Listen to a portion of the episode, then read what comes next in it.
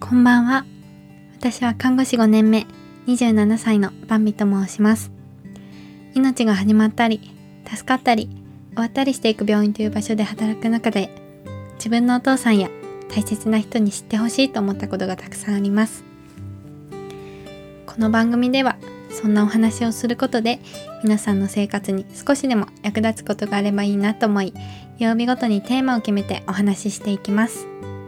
皆さんのリラックス時間に少しでも寄り添えたら嬉しいです。はい、えー、皆さんこんばんは。2月何日だっけ？日付が22日火曜日お送りしていきます。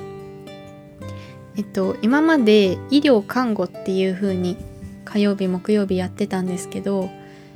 ちょっと医療と看護を分けてみました。で木金が看護系で火曜は医療にしてみました。今まで一緒にしてたのは医療だけ看護だけにしたらそれぞれ思いネタが思いつかなかったらどうしようと思ってたからなんですけど今回思い切って分けてしっかりとあのそれぞれの内容のあの何でしょうね。回数を担保できるようにしてみました。ということで第1回目の医療のテーマは常に清潔と不潔を考えがち過去医療者あるあるっていうことをお送りしたいと思います。これはですね、まあ、常に清潔と不潔今どこが清潔どこが不潔いつどこで不潔なものを触ったとかなんかこう常に意識しがちじゃないかなっていうあるあるです。私だけかもしれないですけどま、医療者多いんじゃないかなと思ってます。これはですね、えー、まあ医療者に多いかもしれないけど他だと、まあ、料理人の方とかもあるのかな例えばあの患者さんに触った手はあの変な意味でねあの不潔っていう意味じゃないんですけど、まあ、あのもしかしたらこう菌がいるかもしれないっていう考えを持つんですね。あのスタンダードプリコーションっていう言葉があって標準予防策だっけな日本語は。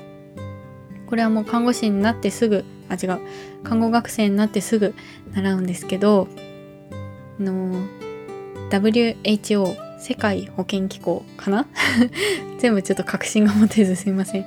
が提唱している考え方で今の日本の医療はこの原則にのっとってやっていることが多いと思うんですけど患者さん病院の中で患者さんはあの何ですかね常にこう感染症じゃない人もあの感染しちょっとうまく説明できない。ごめんなさい。調べますね。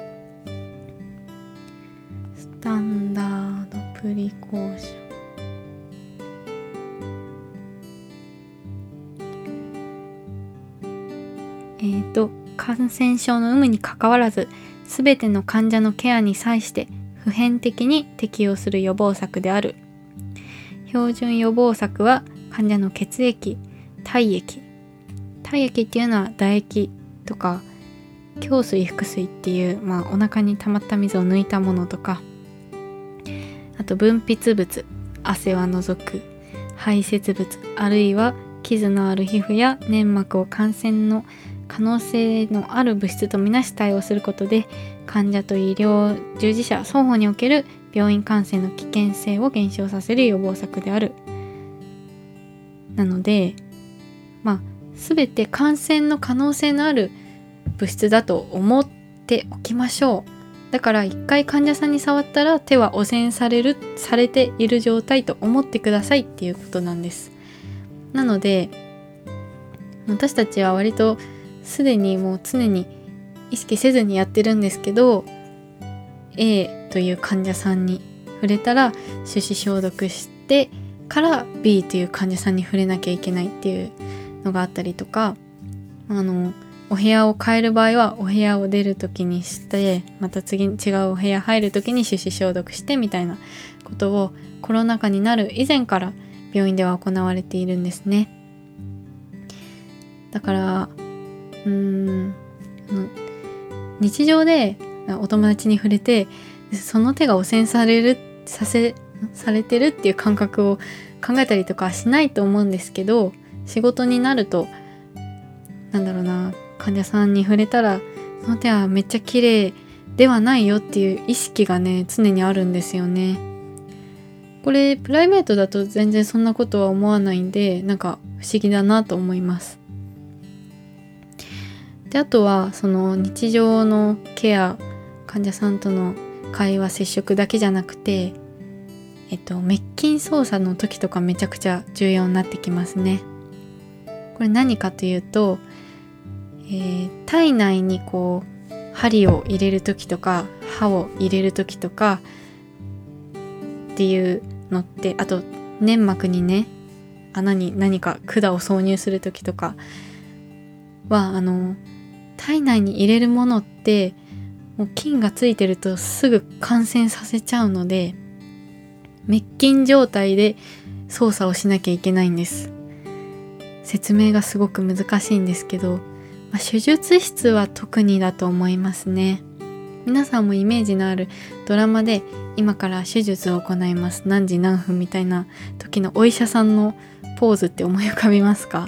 実際に手術室であのポーズやるかどうかはちょっとわかんないんですけどこう手袋をはめて手の甲をこう見せてあのなんだろう両手を上げるの裏返しバージョンみたいな感じですね。あれイメージあるポーズだと思うんですけど、まあ、実際はこう部屋に入る時にこう手を組んでどこにも触れないようにして歩くみたいのを聞いたことがあるような気がします。まあそんな風に滅菌手袋っていう菌がいない処理をしっかりして作られてる手袋をつけたらもうその手でその辺の患者さんの皮膚とか触っちゃうとその皮膚にいる菌を触れてしまうのでその手で例えば患者さんの皮膚にメスを入れることはできないんですね。皮膚から菌を手に移してそこから患者さんの体内に入れる可能性があるから。なのでその患者さんの身の回りをやることはちゃんとその不潔分野担当の人がやって清潔分野担当の人はあの滅菌されたものしか持たないようにするんですよ。だからあのその手袋をつける前にガウンとかを着て自分の服も綺麗な状態滅菌されてるガウンを着るし。であの物を取る時もその助手さん助手さんっていうか、ね、機械出しっていうんですけどお手伝いの看護師さんが渡すと。であの何かを渡す時は綺麗な人が上から渡してあの不潔や担当の人が下から受け取るとか重力の影響でこう逆だとね清潔な人に菌が落ちてきちゃうかもしれないからとかそういう今こっちの手は清潔不潔でこっちは不潔とかいうのを常に意識してるのってすごい医療者あるあるなんじゃないかなっていうふうに思いました。まああの私日常でそれがそんなに現れてこないですけどまあご飯作る時とかは結構意識したりしますね。掃除する時とか。であのまあ今手術室の話しましたけど通の病棟でも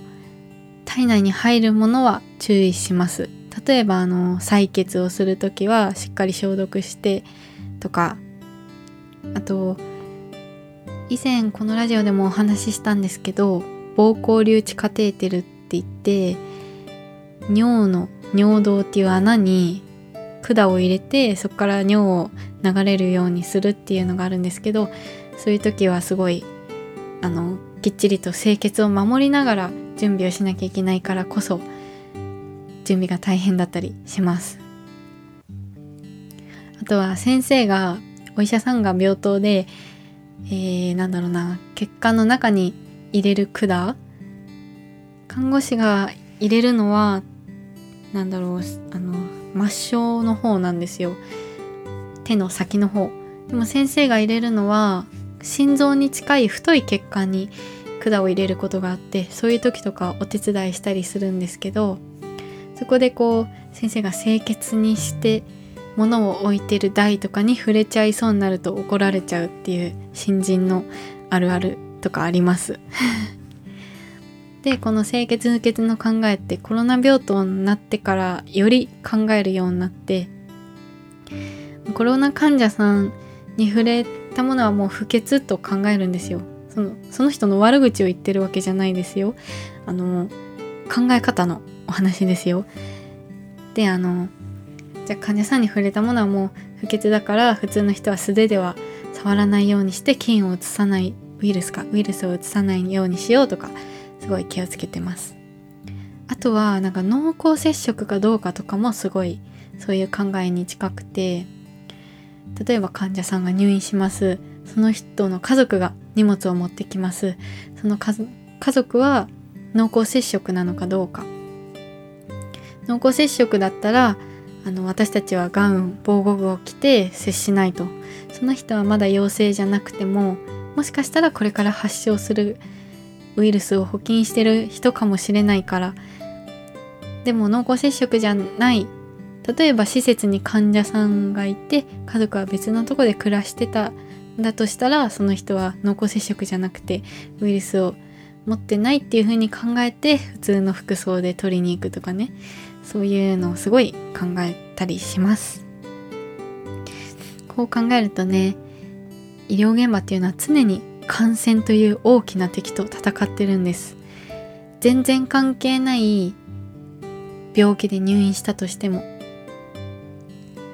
例えばあの、まあ、心臓が心臓の血管が詰まった病気で入院したとしてもその治療で感染してしまったらより体は重症になっちゃうわけであとは精神的なね病気で入院したとしても院内感染してる強い菌をもらっちゃったら本当に体まで不調になっちゃうわけで。なので、まあ、私たちは患者さんにできるだけ感染っていう弊害を起こさないようにっていうのを気をつけています。この感染っていうテーマはねすごい本当に面白い大きなテーマなので院内感染とかあと、えー、多剤耐性菌っていうやつもねすごい奥深い世界なので今度お話できたらなと思います。ちょっと難しいお話でしたが何か伝わったら嬉しいです。それでは最後まで聞いてくれてありがとうございました。明日もあなたにとって素敵な一日となりますように。またお父さんに送るラジオでお会いしましょう。おやすみなさい。